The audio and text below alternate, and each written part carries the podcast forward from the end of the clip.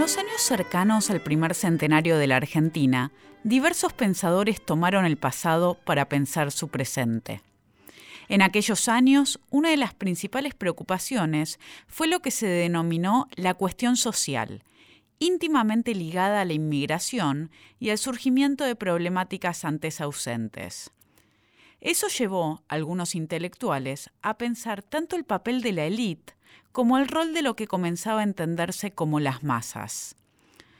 Cerca de la época del centenario, algunos ilustrados, como Juan B. Justo, José María Ramos Mejía, Paul Grusac y Joaquín B. González, recurrieron al momento de la Revolución de Mayo para pensar su época. Reconstruyeron aquel momento inicial, en ese 25 de mayo, el rol que habían tenido los dirigentes y la muchedumbre, con el interés puesto en entender la época que les tocaba vivir. Juan B. Justo que hacia el comienzo del siglo ya había fundado el Partido Socialista, entendía que la Revolución de Mayo había sido un movimiento burgués, protagonizado por una minoría, cuyo único objetivo era proclamar el libre comercio. Según él, las masas populares no habían jugado ningún rol importante. Escribió, Así es que el 25 de mayo de 1810, mientras 200 personas de la parte principal y más sanas del vecindario, según rezan los documentos de la época, daban el paso decisivo hacia la independencia, toda la agitación popular se reducía a unos 100 hombres, dice Mitre, manolos llevados del barro del alto del frente, agente popular de Belgrano, y ciudadanos más decididos llevados por Berruti, agente popular de Rodríguez Peña, estacionados frente al Cabildo. Ese fue el pueblo que aclamó a la Junta y que durante las deliberaciones vociferaba dirigido por los caudillos secundarios de la Revolución. El pueblo no estaba preparado para tomar una parte consciente en la lucha por la independencia y no hizo en ella más que seguir los designios de la clase dominante. José María Ramos Mejía, ya preocupado por las multitudes y su carácter irracional, reemplazaba la historia centrada en los grandes hombres por una explicación que ponía el foco en un colectivo social indefinido. Según su mirada, la revolución había sido llevada adelante por este colectivo social. La multitud ya no quería únicamente la deposición del virrey, quería una junta, quería un gobierno suyo, quería, mejor dicho, sentía la independencia, en la que tal vez no pensaban todavía los hombres de letras y de libros, ajenos entonces a las cosas de la vida. Paul Grusac creyó, al igual que Ramos Mejía, que la muchedumbre jugó un rol central, sin embargo, no compartió su juicio negativo. Por el contrario, señaló, admiremos lo inmediato y espontáneo de la reacción popular que, arrancándolo de cuajo, lo arrastró contra todos los obstáculos y acechanzas a su marcado y glorioso destino. Hay que decirlo una vez para no repetirlo más. En la tarde del 24, los conductores del movimiento habían abdicado. Quien no podría haber estado más lejos de esta caracterización fue Joaquín B. González, que agradecía la Revolución de Mayo a un núcleo de hombres selectos, unidos por la cultura, la disciplina mental y la secular herencia doméstica, a los más puros orígenes de la raza, o fundidos ya por los propios azares de la guerra, por la influencia moral de la gloria y de la sangre en un solo temple con el acero de las espadas. En los cuatro casos, sus construcciones sobre los sucesos de la Revolución estaban al servicio de explicar sus miradas políticas sobre el papel que desempeñaba tanto la élite como los sectores populares. Todos tomaban el mismo episodio, el de aquel 25 de mayo, pero cada uno lo dotaba de una explicación diferente. Hoy vamos a hablar en este programa de Pasado Imperfecto sobre los modos en los que aquel momento fundacional fue recordado en el primer y segundo centenario de la Argentina. Recorreremos las diferentes formas en las que se recordó aquel pasado lejano para entender mejor los balances y las apuestas políticas de 1910 y del 2010.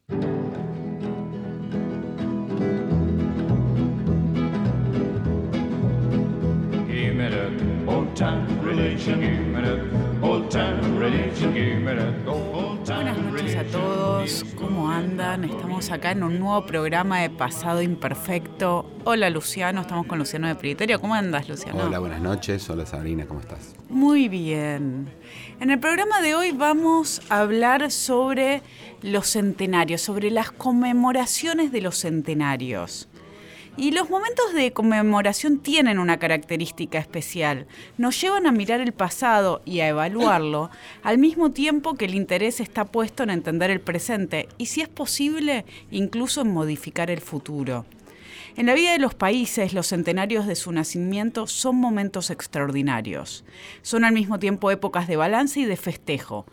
Cada centenario mira hacia el pasado para rescatar algunos hechos y personajes que le servirán para inscribir sus propias miradas en esa historia que están celebrando al mismo tiempo que construyendo.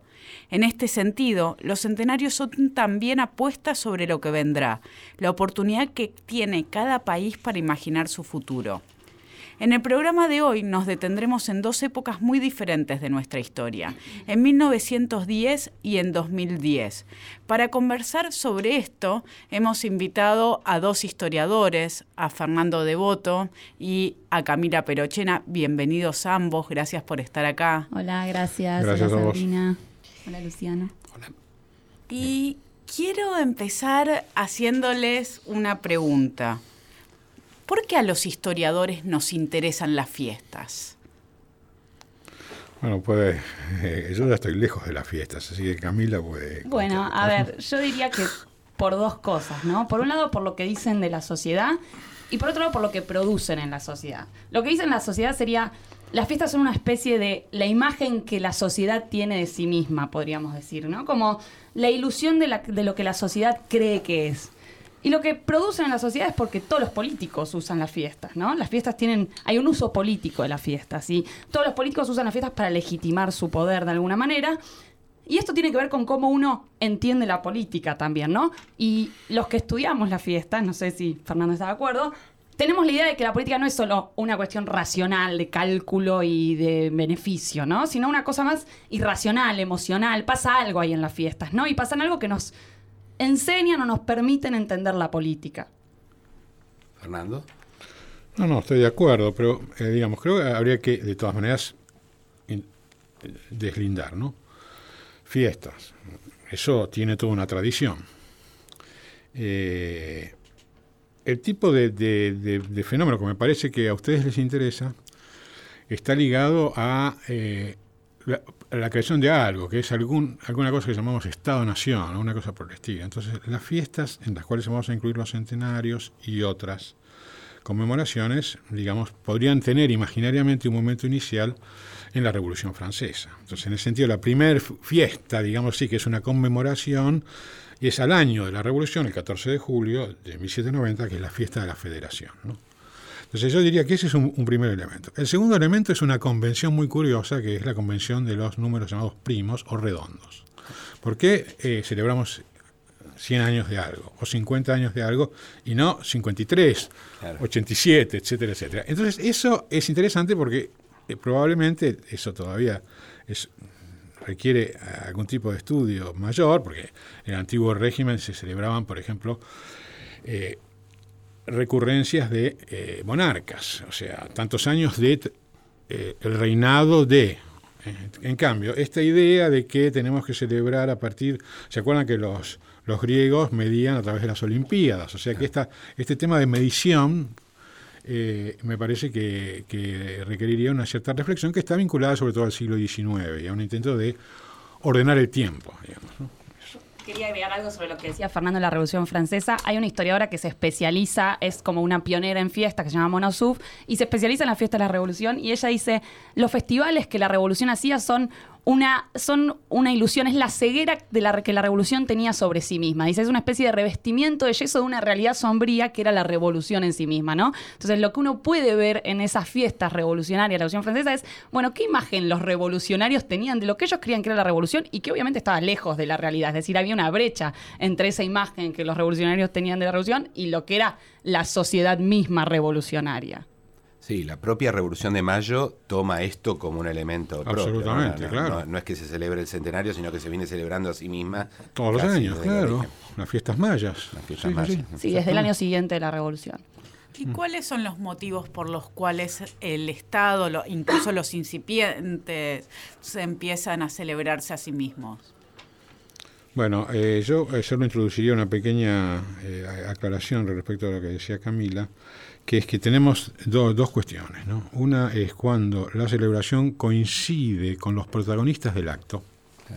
Y otra es cuando la celebración está en un lugar distante en el tiempo, entonces se convierte en un fenómeno distinto. O sea, una cosa es lo que ocurrió, en el caso, por ejemplo, que, que a ustedes les interesa, en 1910, otra cosa es cómo puede ser visto esto 100 años después, 120, 150 años después. Entonces ahí hay como dos eh, momentos históricos distintos y ahí hay que introducir una distinción entre las personas que protagonizaron los acontecimientos y cómo lo vivieron y cómo lo vemos nosotros. Es decir, eso es una, distinción, no voy a usar palabras raras. Emit ethics se dice, ¿no? O sea, la- la- el punto de vista del nativo, del que Sí. vivió la, la cuestión, y el punto de vista del investigador, que lo mira después con el tiempo. Y entonces ahí, ahí seguramente nunca sabremos bien, ¿no? Siempre, hay- yo creo que el título es muy lindo, el título de- del programa de ustedes, eh, porque siempre nuestro conocimiento es imperfecto. Y entonces eh, recuperar las experiencias de las personas en, en- en 1910 y en, en mil- 2010 es, distinto porque en 2010 estábamos todos aquí. El problema es que yo soy nativa y investigadora al mismo tiempo, entonces eso se me complica Para con el el 2010, bicentenario. claro, Claro, se te complica porque tenés tus recuerdos y tenés lo que vas a mirar a través de, de, de fuentes. sí, sí. Claro, es un problema que tienen en general los historiadores que trabajan épocas que han vivido, eh, Exacto. cualquiera sea el tema, no, no Sí, solo sí. con Sí, absolutamente. general. Eh, bueno, eh, luego de tratar de entender qué es lo que los historiadores le preguntamos, ahora sí nos gustaría saber cómo fueron estas eh, conmemoraciones ya más específicas, tanto en 1910 como en 2010, que fueron notoriamente distintas o no, no lo dirán ustedes, pero en qué consistieron, qué es lo que sucedió. Bueno, supongo que me toca a mí. Sí, cronológicamente. cronológicamente, Empezás ¿no? vos. Bueno, eh, digamos, hago solo un punto, un punto de método. Homogeneidad o heterogeneidad. Siempre cuando miramos cualquier fenómeno histórico podemos decir, ese fenómeno tiene un- una unidad o ese fenómeno es un conjunto de interacciones de individuos y en el cual los azares tienen bastante importancia. eh. Entonces, la, la- la- de 1910 es también, y eso también hay que recordar, muchas conmemoraciones en una conmemoración. Si uno lo mira desde, desde el lado de la política, uno tiene que observar esto. En ese momento, eh, en 1910, hay, digamos así, a ver, cuatro figuras políticas importantes. El presidente, el Figueroa Alcorta, que va a presidir las celebraciones, sacando por otro lado muy poco rédito. Esto es interesante porque eso es un gran éxito, las celebraciones son un gran éxito, pero él, digamos así, eh, va hacia un ocaso político, eh, solo después recuperado como juez de la corte, pero no como político. La segunda figura es el presidente electo, ya en ese momento, que es Roque Sáenz Peña, que no viene a las celebraciones. Eso es interesante. Roque Sáenz Peña es embajador en Roma y no viene. O sea que considera que no hay un capital político ahí, probablemente. La tercera figura, que era el hombre fuerte hasta el día anterior, digamos así, es Julio Roca, que decide no estar para las celebraciones de 1910 y se va a Brasil. Porque probablemente iba a quedar en algún lugar, en el escenario, que no era el lugar que él hubiera deseado, y además estaba enfrentado con Figueroa. Y hay una cuarta figura que es Hipólito Yrigoyen, que tampoco participa.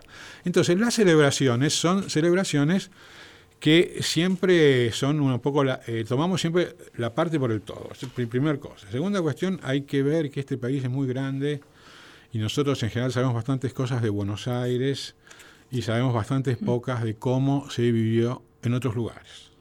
En Buenos Aires se vivió en una situación de bastante tensión, las celebraciones se hicieron bajo el estado de sitio, bajo la amenaza de eh, atentados anarquistas Y eh, habría que recordar que unos meses antes, a fines del 9, eh, un anarquista, Radovisky, había eh, asesinado a, Ramón Falcón, que era el presidente, el presidente, el, jefe de la policía. el jefe de policía, que a su vez había sido el encargado de una represión muy grande que había habido en primero de mayo de 1909. Entonces, quiero decir, había un clima inicialmente de bastante temor acerca de qué es lo que iba a ocurrir. Luego pasó todo bastante bien, hubo algunos ataques, cosa que la gente se olvida, ¿no? Hubo algunos ataques a comercios judíos en el 10, antes que hubiera en el 19 algunos de estos fenómenos, ya hay en el 10. Eh, por supuesto, hubo un poco de represión hacia anarquistas y un poco a los socialistas también, que no participaron. Y todo se hizo bajo un signo que va a ser muy emblemático de la Argentina, y acá hay dos cosas interesantes. Una es, las banderas azul y blanca. La bandera azul y blanca domina esa celebración. Y si bien no hay una hostilidad hacia las comunidades de inmigrantes, recordar, y yo hablo de Buenos Aires, que es lo que conozco, eh, recordar que en Buenos Aires casi la mitad de la población es extranjera, pero no hay, no, hay, no, hay, no hay problema con los inmigrantes, salvo que, visto desde los inmigrantes, había una cosa un poquito opresiva de esta no solo de las banderas azul y blanca que habían inundado la ciudad, sino también del himno nacional. Pues toda una serie de multitudes que se paraban en la calle y cantaban el himno. Y esto es interesante porque cantaban el himno, quiere decir que antes de que Ramos Mejía adoctrinara a todos los niños en las escuelas, ya la gente tenía el himno como bastante interiorizado. ¿no? Entonces, eh, yo diría, hay una celebración eh, importante, yo creo que eh, los, por lo menos hasta donde yo Conozco, efectivamente, creo que la gente disfrutó mucho e-, ese, ese momento. ¿Hubo un desfile? ¿Cómo fue la fiesta en sí? por eso, hubo muchas cosas. A ver, que primero. Primero, vamos así, como los argentinos siempre prestan mucha atención, a, prestábamos atención a eso, hubo mucha gente de afuera, bastante gente. Bastante relevante para ser lo que nosotros éramos. No desde el punto de vista económico, sino desde el punto de vista de, de nuestro lugar en el concierto de las naciones. Hay que recordar que nuestro centenario se superponía con el mexicano. Entonces a México fueron delegaciones de segundo nivel, sobre todo en el caso español, ¿no? Y acá vino la infanta, eh, o sea, que fuera la figura, digamos, estelar. Después vinieron otras, otras, otras figuras. Muchos extranjeros. La mirada de los extranjeros no fue benevolente, ¿eh? fue hacia, una gente, hacia unos nuevos ricos, los argentinos como un poco nuevos ricos. ¿Por qué? Porque hubo mucha, no sé si la expresión se usa todavía, mucha manteca, se tiraba mucha manteca al techo. Se pagaron todos los consumos de todas las delegaciones que vinieron, todos los consumos, incluso los privados. Es decir, hubo, se gastó mucho dinero. Entonces, esto es uno. Segunda cuestión, hubo toda una inauguración de cosas, sobre todo de estatuas y de escuelas, que escuelas fueron bautizadas, etcétera, etcétera. O sea, ahí hubo este instrumento clásico de conmemoración que, es, la estatua, ¿no? Eso, es el segundo lugar. En tercer lugar, eh, hubo, eh, digamos así, bastante desorden. Entonces ahí es donde aparece un poco, no sé si es un carácter idiosincrático, no, pero la comisión que estaba encargada de los festejos renuncia el año anterior, toda la comisión. Entonces nombran una nueva y hay cosas que no se terminan, por supuesto, que se inauguran sin eh, terminarse. tampoco los extranjeros se lucieron, porque los italianos no pudieron inaugurar la estatua de Colón, se va a inaugurar como, como 15 años después. Entonces también pasó con el, con el monumento llamado de los españoles, que es una donación. Entonces hubo, hubo bastante improvisación, un poco eh, y hubo una serie, vos me preguntabas, una serie de desfiles, claro, hubo un desfile militar, seguro. Hubo otros desfiles también, ¿no? Hubo un desfile de los veteranos de la guerra del Paraguay. El, Paraguay era también una especie de lugar de memoria eh, en, la, eh, en Argentina de 1910. Lo que dominó la calle, de todas maneras, bastante visiblemente, fueron los estudiantes, estudiantes universitarios, y en general también hubo, como luego se va a ver también, detrás de los desfiles oficiales, hubo desfiles también de las personas que, desfilaban por, la Avenida de Mayo, etcétera, ¿no? que fue un poco el eje o el centro. ¿Y, un, ¿Y las comunidades de inmigrantes participaron también en estos festejos? Exactamente, sí, sí. No, no en un lugar eh, central desde el punto de vista del Estado, pero sí desde sus instituciones, también ellas organizaron sus celebraciones, absolutamente, sí. Bueno, ¿y cómo fue esto mismo 100 años después? A ver, 100 años después, el Bicentenario fue algo que, que que al gobierno le salió mucho mejor de lo que esperaba o que le benefició mucho más de lo que esperaba. Al Bicentenario argentino fueron en Buenos Aires, en esos cuatro días de festejos que hubo entre el 21 y el 25 de mayo, más o menos 6 millones de personas. Y en esos días hubo ferias, hubo desfiles, hubo de todo. Y bueno, yo hablé bastante con el organizador de los festejos, la cabeza de estos festejos se llama Javier Grossman, que fue también el que organizó todos los festejos del kirchnerismo después del 2010 hasta el 2015.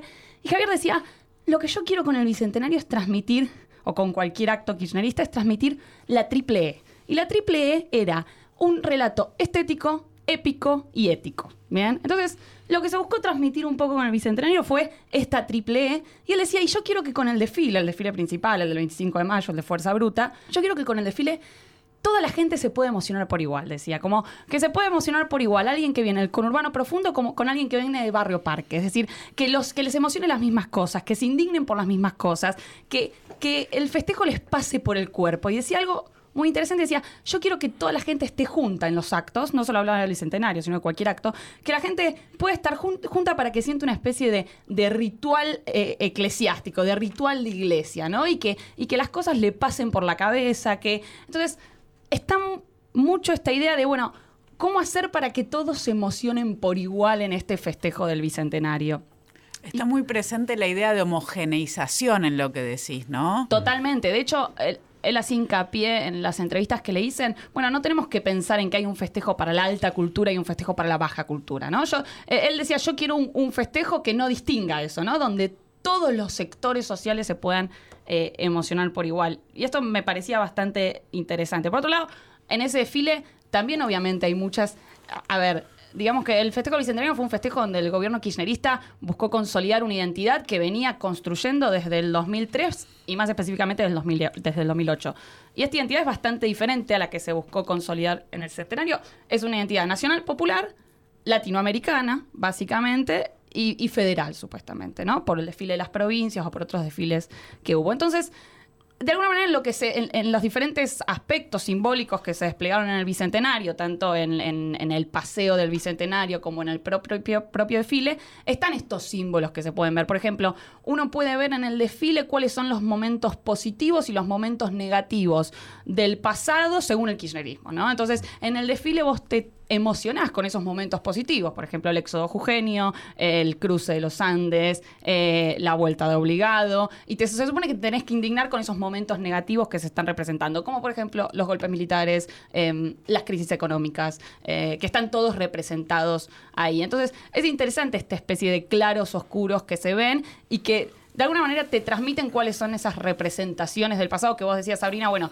todas las conmemoraciones muestran una idea del pasado. Bueno, efectivamente, el desfile del Bicentenario te permite ver cuáles son esas ideas del pasado que tenía el gobierno kirchnerista. De hecho, Cristina intervino eh, activamente en cuáles son, por ejemplo, las escenas que tenía que haber en el desfile, la escena de la vuelta obligado y la escena del éxodo jugenio, según una entrevista que le hice a Dicky James, son escenas que Cristina Kirchner pidió especialmente agregar al desfile. Eh, el orden en el, que, debían estar las escenas también son eh, eh, cosas en las que la presidenta intervino directamente. Entonces, de alguna manera, se puede ver en este, en este bicentenario la consolidación de una especie de identidad kirchnerista y que se transformó en una especie de, hito a posteriori ¿no? para el propio kirchnerismo. Yo puedo ah, decir algo solo, ahora yo como participante, no, no como estudioso del tema. ¿no? Gracias a, un amigo, colega, que se llama Carlos Altamirano, que me insistió para ir el día anterior, creo que era un sábado noche, y dice, ¿por qué no vamos a ver? Ah, me encanta, los dos. No vamos a ver el, el, Paseo de Julio, el Paseo de Julio. Eh, quiero decir, el 9 de julio, sí. Paseo de Julio. Y bueno, ahí donde estaba todos estos kiosquitos. Y yo, leyéndolo desde ahí, no desde, no desde el acto, ¿no? leyendo desde ahí, yo creo que siempre hay una distinción muy grande entre la oferta, es decir, qué es lo que un gobierno se propone al hacer algo, y cómo las personas viven eso, lo resignifican. Totalmente. etcétera. Entonces, ahí es, ese día, eso me hizo recordar a una cosa que a lo mejor ustedes se acuerdan, que se llamaba el Parque Retiro, que tenía un antecedente antes que se llamaba el Parque Japonés. Era un lugar donde iba mucha gente de la periferia, había venido al centro, iba ahí al obelisco, compraba estas cositas que vendían en las casas de las provincias, había una especie de cosa eh, eh, apolítica digamos así, apolítica, sin pol- apolítica, na- nunca nada es apolítico, pero digamos así, en la cual la política eh, no ocupaba un lugar central, ¿no? sino que ocupaba lugar central eh, una diversión. La fiesta es también una diversión, Sí. ¿no? y eso no hay, siempre nosotros giramos un poco a la cosa política, pero es una diversión. Y una cosa que yo de todas maneras agrego, no, no metiéndome en lo de 2010, que qué sé yo cómo es, pero eh, eh, la fiesta termina como cuando nosotros, vamos, ¿se acuerdan? Eh, el carnaval también, ¿no? Sí. No, no estoy tratando de ser irrespetuoso, ¿eh? estoy diciendo, "Bueno, el carnaval también termina y volvés a tu casa y el día continúa, etcétera, etcétera. Entonces, ¿qué sedimenta de eso? Es una cosa siempre, eh, siempre a verificar. Y no en nuestros casos, digamos así, sino también en otros casos. Si uno dice, centenario de la Revolución Francesa, fue bastante intenso, había un conflicto político, había personas muy movilizadas. Bicentenario de la Revolución Francesa, 1989, no pasó nada. No pasó nada. O sea, hubo toda la ceremonia, etcétera, pero ya estábamos en ese contexto de una sociedad en la cual la tensión política no era, era otra, digamos así. Perdón. No, no, pero de hecho, lo que vos decís, el, el hecho de haberlo hecho en la 9 de julio también fue una idea de apolitizar un poco o de darle un lugar a la sociedad. Yo me acuerdo que- Sacarlo de la Plaza de Mayo, Javier Grossman como- dijo que en un primer momento habían pensado en hacer el festejo en Diagonal Norte, eh, o sea, en Plaza de Mayo y por Diagonal Norte. Y después decidieron pasarlo a la 9 de julio para sacarle el peso que tenía la Casa Rosada y el gobierno nacional supuestamente en ese festejo. Entonces, de alguna manera, también el cambio de hacerlo en la 9 de julio, que además eh, simbólicamente implicaba el bicentenario de 1810, hacerlo en la 9 de julio ah, implicaba una conexión con 1816, ¿no? Entonces, Ah, eh, claro. tenía una, una idea simbólica, pero también una idea de, bueno, cómo integrar a la sociedad en ese festejo. Ahí está muy bien lo que marcás, porque siempre ha habido un poco un debate entre cuál es la fecha, si el 10 o el 16. ¿no? Sí, va- vamos a hablar de eso, pero eh, antes y en ambos casos, bueno, vos decías que no se sabe o vos no conoces mucho si los festejos fueron solo capitalinos eh, o en las provincias también. En el caso del, del 2010, ¿qué pasó? No, perdón, solo te hago una aclaración. Sí. Efecti- a- hasta donde se sabe, Sí. o sea, eh, yo he visto un poco por otros motivos, he visto para el caso de, de Paraná y eh, eh, también un poquito para el caso de, de Rosario, eh, los festejos repiten el formato. Pero yo diría que sobre todo en la ciudad, una ciudad como Paraná, sin el fondo de tensión que hay en Buenos Aires. Claro. Eh, Creo que eso eh, sí responde a lógica de, otro, de otra, otro tipo de lógica social, ¿no? Y también en, en la- en las ciudades pequeñas, que, a las pocas que yo conozco, eh, Claro.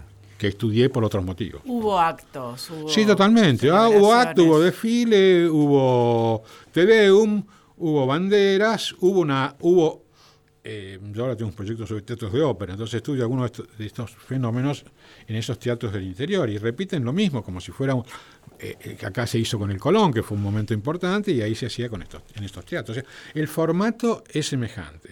Yo lo que digo es que ahí no hay una tensión eh, visible, no hay estado de sitio, no hay, no hay estado de sitio, no hay estado de sitio operante, digamos así, ¿no? El estado de sitio es a nivel nacional, no hay eh, tampoco episodios de violencia. Claro. No sé Rosario, en los otros casos. Somos violentos los rosarinos, no sé por qué me señalás. No, no, porque vos sos rosarino, no, porque en Rosario hay, una clase obrera, hay un movimiento Claro. obrero, hay anarquistas, etcétera, por eso pero no sé. A ver, eh, algo similar en el Bicentenario. En el Bicentenario se, se le puso el sello del Bicentenario a casi cuan- todo el festi- todos los festivales que había en el interior. Entonces el Festival de Cosquín era el Festival de Cosquín por el Bicentenario. Los carnavales de, un, de un- en Humahuaca, en Tilcara, eran los carnavales por el Bicentenario. Eh, entonces, y se, y se replicó algunas de las escenas del desfile o algunos aspectos del, del desfile a posteriori en provincias del interior. Por supuesto, no con la magnitud con la que tuvieron en Buenos Aires. ¿no? Las en- carrozas que desfilaron por Buenos Aires el 25 de Algunas. mayo después. es que no son circularon- necesariamente carrozas, son grupos de personas, o sea, no necesariamente todo eran carrozas, ¿no? Son grupos de personas, en muchos casos bailando. Entonces esas cosas se replicaron en el interior, pero muchísima menor magnitud. También es cierto que en 2010 está la tele, ¿no? Y que hace Claro. que el festejo en Buenos Totalmente. Aires sea Claro, un festejo al que todo el mundo accede. Y esto es una diferencia sustancial con, con Totalmente. el primer centenario, ¿no? Pequeña cosa, eh, yo solo quiero que, creo que, mm, ag- agregar que a mí me parece que el kirchnerismo no tuvo, no, no es unitario desde este punto de vista, desde el primer kirchnerismo al, de, eh, al del 2010.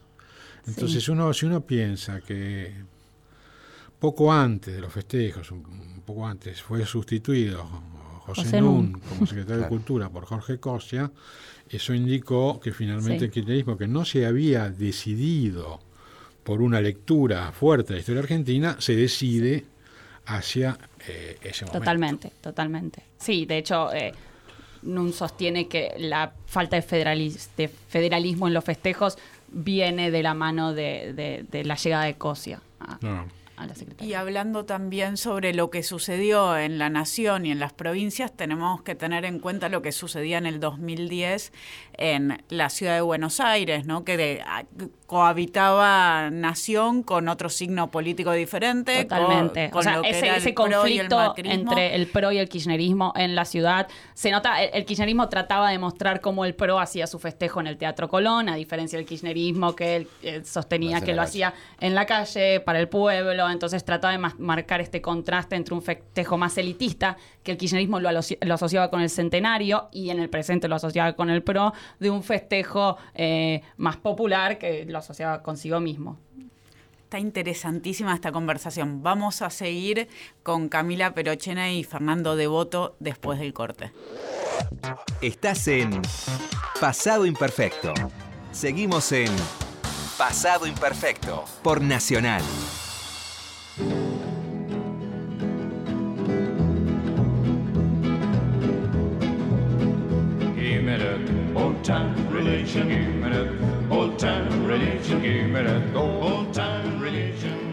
Seguimos acá en el programa de Pasado Imperfecto en el que nos acompañan Fernando Devoto y Camila Perochena, hablando sobre la celebración de los centenarios. Y me surge una pregunta alrededor del tema de la fecha. Nosotros tomamos el centenario el 25 de mayo como el momento de el nacimiento de la Argentina y no tomamos otros momentos que se me ocurre el 9 de julio de 1916 o incluso el 1 de mayo de 1853 que también fueron ayudando a la creación de esta nación que todos sabemos que no nació un día sino que se fue construyendo lentamente. Entonces me gustaría un poco tratar de entender por qué el 25 de mayo queda como el día que nació el bebé, ¿no? El día que la nación realmente empezó a existir. Bueno, de nuevo, eh, dos, yo diría dos, dos líneas de argumentación. Una es que esto son convenciones y que estas convenciones en algunos casos cambian. O sea, eh, eso nosotros tenemos una cierta idea de una continuidad con las fechas. Hay otros países en los cuales estas fechas, entendidas como fechas nacionales, cambiaron mucho a lo largo, por ejemplo, del siglo XX. Pongo dos ejemplos, Alemania es uno, Italia es otro dos ejemplos en los cuales, no solo ligados a regímenes políticos, el fascismo, nazismo, sino luego, ¿no? Entonces, eh, si uno piensa, hago este, ese, ese pequeño, pequeño paréntesis, si uno piensa, eh, a fin del siglo XIX, la gran fiesta nacional italiana era el 20 de septiembre. Acá todavía se recuerda un poco porque hay asociaciones. Hoy nadie sabe que es el 20 de septiembre. O sea, los alumnos en la universidad no saben que es el 20 de septiembre. Desapareció completamente. Entonces eh, está el 25 de abril, la fecha de la liberación de- de- de- de- de- del, del- del nazismo y de lo que quedaba del fascismo, etcétera. Hay, hay distintas fechas, pero estas fechas cambian. En Alemania también han ido cambiando. En Italia se festeja más la fecha de la liberación que el 20 de El septiembre. 20 de septiembre no se festeja. No feste- ya. se No, festeja. las, las dos fechas italianas son, pero una, ya no me, no me acuerdo bien el- la, la fecha, que es la Vittorio Veneto, la victoria de la, de la Primera Guerra Mundial. La otra fecha es la liberación en 1945. O sea, son eh, dos, fechas importantes. Pero, digo, digo, esto está sometido, nosotros como historiadores siempre olvidamos que esto está sometido a cambios. Una cosa curiosa en Argentina es que hay fechas que han tenido mucha perdurabilidad. Y esto es 1810 y 1816. Con un lugar más importante de- del 25 de mayo sobre el 9 de julio, en principio. Ahora, esto también puede tener que ver con acontecimientos, ¿no? Eh, pensemos, eh, eh, el 9 de ju- en 1916 eh, también es una situación, también hay festejos en 1916, también, también es una situación de pasaje, ¿no? Situación de pasaje de, de- de los gobiernos, llamémoslos así, conservadores, a- a- al radicalismo, también es un momento de tránsito, o en ese momento eh, to- no todavía cumplimentado, pero imaginemos que Irigoyen ya hubiese asumido para el 9 de julio. A lo mejor la fiesta tenía otro significado, otra importancia. O sea, hay elementos siempre un poco azarosos en esto, ¿no? o que coinciden con una coyuntura.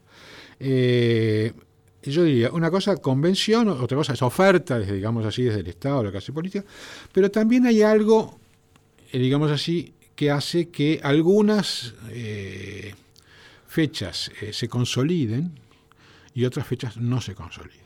Y, esto, eh, esto requiere un tipo de reflexión más compleja y mucho más opinable. Es, la fecha no es solo la propuesta, no es solo una propuesta escolar, no es solo una propuesta política, no es solo una conmemoración, es también eh, una recepción. Y yo creo que aquí la gran, la gran voluntad, digamos así, de integración con un pasado en buena medida ajeno, es lo que dio lugar a que el 25 de mayo, que es también distinto la celebración en las fiestas mayas a la celebración en el siglo XX, que el 25 de mayo se consolidara en ese lugar central. Yo creo que ese, ese consolidarse en el lugar central lo hizo también en buena medida las convicciones de los argentinos y también la narrativa histórica. Eso también es, yo creo que uno de los grandes eh, inventores en estos inventores, constructores es Bartolomé Mitre. Todos le creímos. No sé lo que le creímos, pero no por lo que nos decía del pasado, sino por lo que nos garantizaba del futuro. en realidad, más bien.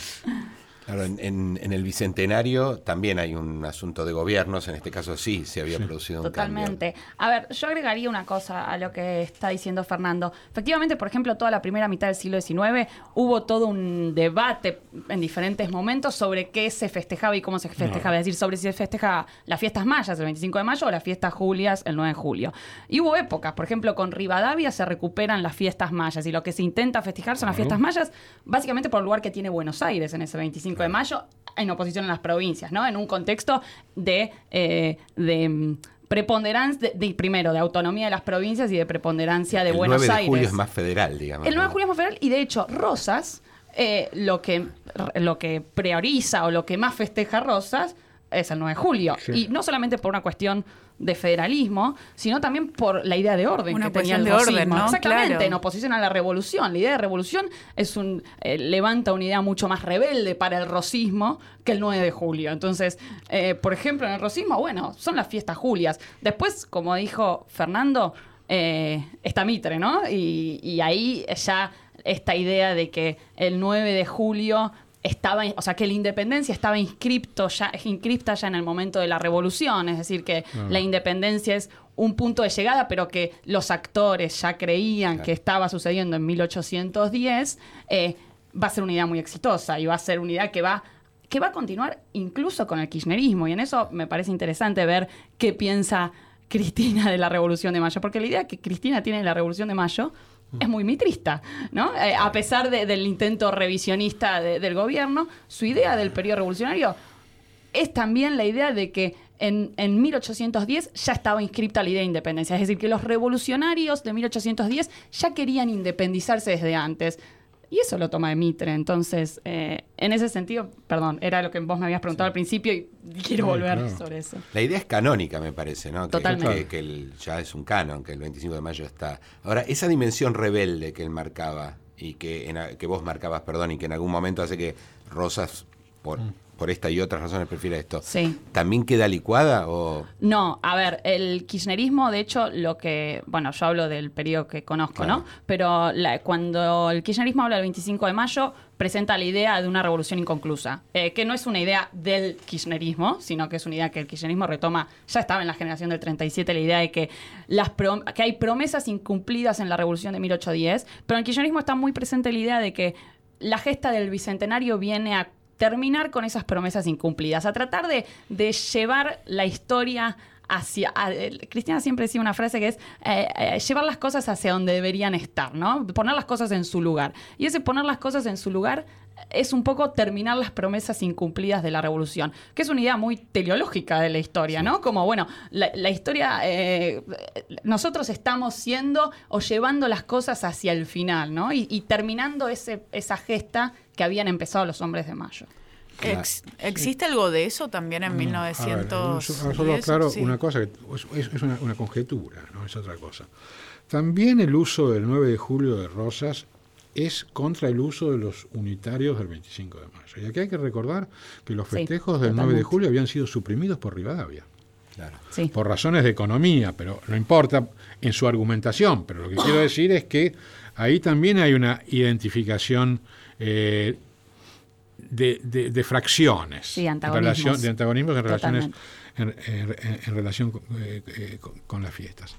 Eh, pero ahí, por, por- hacer esta aclaración, me olvidé que me habías preguntado. Que, No, tenía que ver con esto die- el 16 nos encuentra siempre en crisis económica, por lo que estás diciendo, porque en el 2016 también se, se tendió a una austeridad, ¿no? Para contrastar con lo que había pasado en el 2010. ¿Qué pasó en el 2016? Y después volvemos a qué pasó en, En el 2016 hubo una especie de festejo en, en Tucumán, eh, si mal no recuerdo. Sí. Pequeño, Eh, ¿no? Pequeño, En más la casa de tradicional, Tucumán. sin una, bueno, eh, sin una, eh, sin un gran desfile de carrozas, sin una mi- multitud. eh, y después hubo un desfile en, en Buenos Aires, en Capital Federal. eh, Pero el recuerdo era ese, Sí, el sí, de la fiesta se terminó y hay que construir un país y es necesario Totalmente. ser austero y no se puede derrochar todo lo que... Me, me- me acordé también por lo que vos decías de 1916. Sí, bueno, ahí en 1916 en realidad la crisis golpea en el segundo semestre, ¿no? Que es con la declaración, con el comienzo de la guerra. Ahí, ahí. Eh, yo eh, diría que también eh, hay, un, hay un lugar de las personalidades en esto, ¿no? Hay un lugar de, de- aquellos que creen o quieren, digamos así, utilizar determinados instrumentos o, o creen en ellos,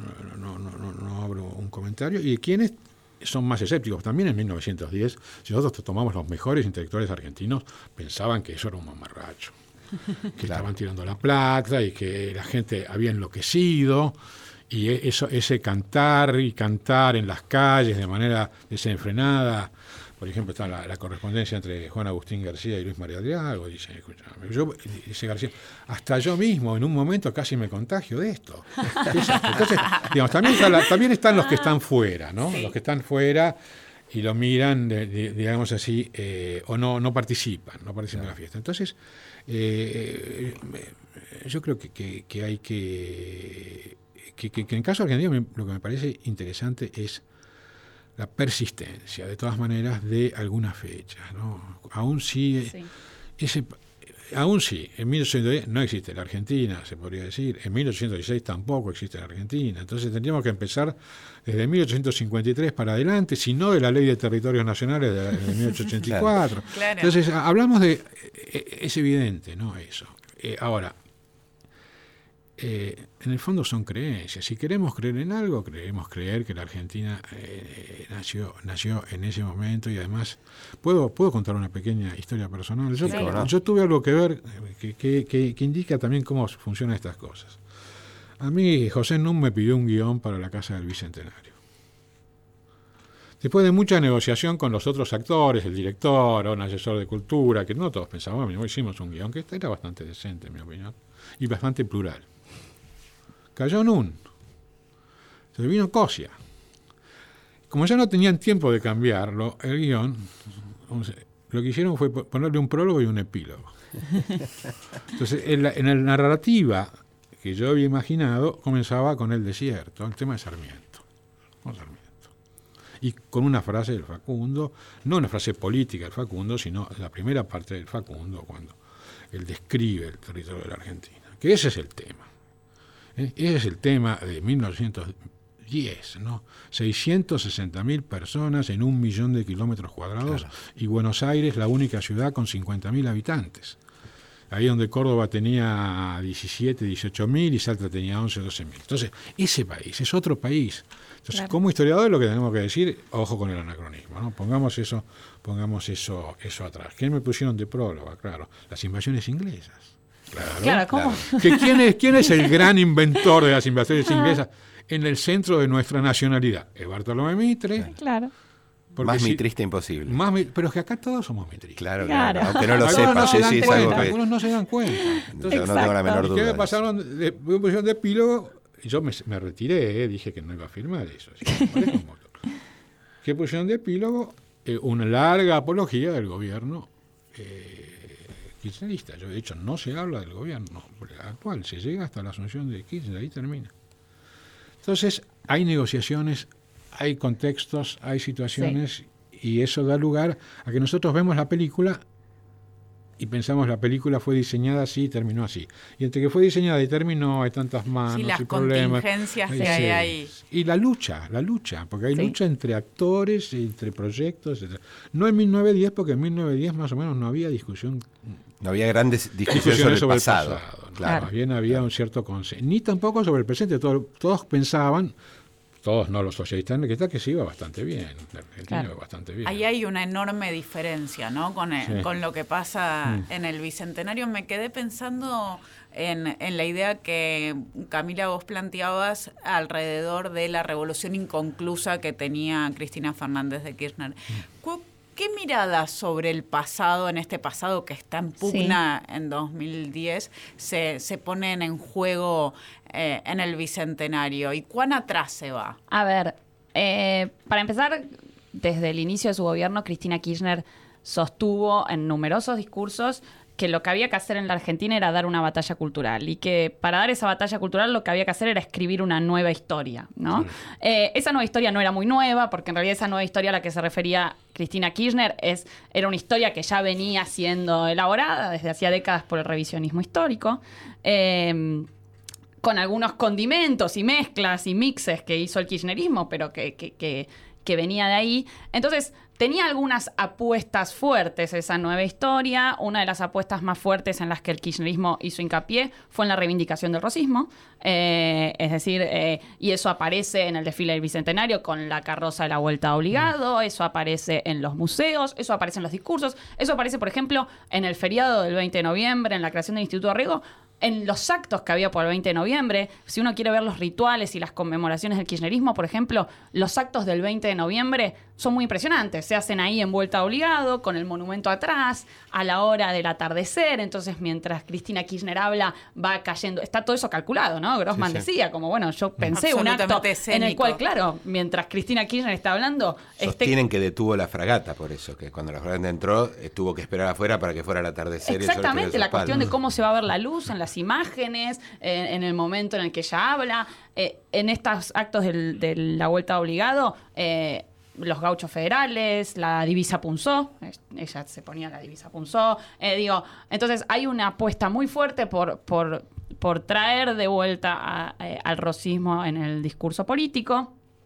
Pero también podríamos decir, a ver, eh, por, inclu por ejemplo, para el siglo XIX, para el periodo revolucionario, no solamente eh, traer al rosismo el lugar que va a ocupar Bel- Belgrano, ¿no? Como tratar de darle eh, Belgrano por sobre San Martín, muy por sobre San Martín en los discursos de Cristina. Belgrano está todo el tiempo, San Martín aparece bastante poco, y San Martín solamente aparece cuando habla, o casi siempre cuando habla de unidad latinoamericana. Eh, entonces, el que aparece Y fue de Belgrano que recupera. de Belgrano, que bueno, ella decía que era su héroe preferido, recuperaba un poco eh, ella varias cosas, pero por un lado el carácter popular de Belgrano y por eso el éxodo jujeño sostenía ese o, o creaba este carácter popular e incluso una visión supuestamente industrialista que tenía Belgrano eh, y proteccionista eh, de la historia, ¿no?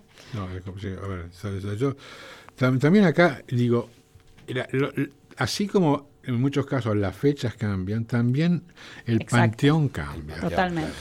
Primero hago una observación que es que uno de los, en el caso latinoamericano eh, se repite bastante, pero en, en otros contextos no hay disputas historiográficas sobre el siglo XIX. No hay. Claro. Entonces, que los argentinos continúen discutiendo sobre Rivadavia o Rosas es un poco extraño. Lo menos que uno podría decir es eso. No los argentinos que no discuten sobre Claro, eso, claro. sino los historiadores, Sí. pseudointelectuales, ensayistas discuten sobre eso. Entonces, la imposibilidad de modernizar la disputa historiográfica ligada a la, modernización del panteón. Y aquí, sobre el panteón, digo que en el 19 eh, no está tan en el centro San Martín. Claro. Ah, Después de Claro. 1852, aquella idea de que necesitan, que está muy claramente en Alberti, por otro lado, necesitamos héroes civiles. héroes civiles. Rivadavia era el gran. Eh, Rivadavia, es decir, ¿cuál es, cuál es, cuál y, y una de las, de las Claro. primeras, eh, digamos, la historia de las estatuas, también Belgrano, por A- supuesto. A eso iba, para, Eh, para ir cerrando, me, me gustaría quedarme un poco con cuáles son los legados que, que nos dejan los centenarios eh, en estatuas, en monumentos, en museos. ¿Qué, ¿Qué es lo que van a construir para el futuro en ese momento, en 1910 y en el 2010? Bueno, en 1910 podés ver las estatuas. Algu- en algunas se equivocaron, o sea, porque venían, en- venían, venían traídas del exterior en, en- en baúles, entonces no los que las diseñaban no tenían muy claro eh, que- si ¿Cómo quién era? este. Ese es San Entonces, Martín, no, Belgrano, no, no. no, no. Entonces, esa es primera. Después, vos decirle a las personas eh, que, que miren una estatua hoy, las que encuentran en las plazas, que son muy bonitas, porque las plazas, toda esa ciudad es muy bonita, armada en ese momento, eso hay que recuperarlo significativamente. Te digan, ¿quién es ese? ¿Quién es ese que está ahí? No sabe, la gente no sabe. Entonces yo creo que ahí, ahí volvés a que vos eh, propones algo y después eso el tiempo un poco lo licúa. O sea que yo diría que, bueno, te culmine, termine Camila. No, a ver, en el Bicentenario obviamente no hubo esa estatuomanía que seguramente hubo en el Centenario. Sí. Eh, sí, lo, el, el legado más claro, más tangible, porque los monumentos son más efímeros, efímeros en el Bicentenario, pero el legado más tangible es el Museo del Bicentenario, que hoy es el Museo Casa Rosada con otro guion, pero el legado más tangible donde el kirchnerismo expuso de forma más completa su visión sobre el pasado era el Museo del Bicentenario, que se inauguró justamente un año después de los festejos del Bicentenario y donde la última sala de ese Museo del Bicentenario se llamaba la generación del Bicentenario, ¿no? Eh, eh, Se celebraba el bicentenario ya como hecho político. Exactamente, el de- Bicentenario se transformaba en un hito en esa sala y, y obviamente la historia culminaba en ese hito que era el, el gobierno kirchnerista. Bueno, eh, les agradecemos mucho a Fernando Devoto y a Camila Perochena haber estado esta noche con Gracias nosotros. Eh, nos Gracias enseñaron mucho sobre las celebraciones y nos encontramos la semana que viene con otro programa de Pasado Imperfecto. Muchas gracias. Gracias. Hasta la próxima. Give me that old time relation, give me that old time relation, give me that old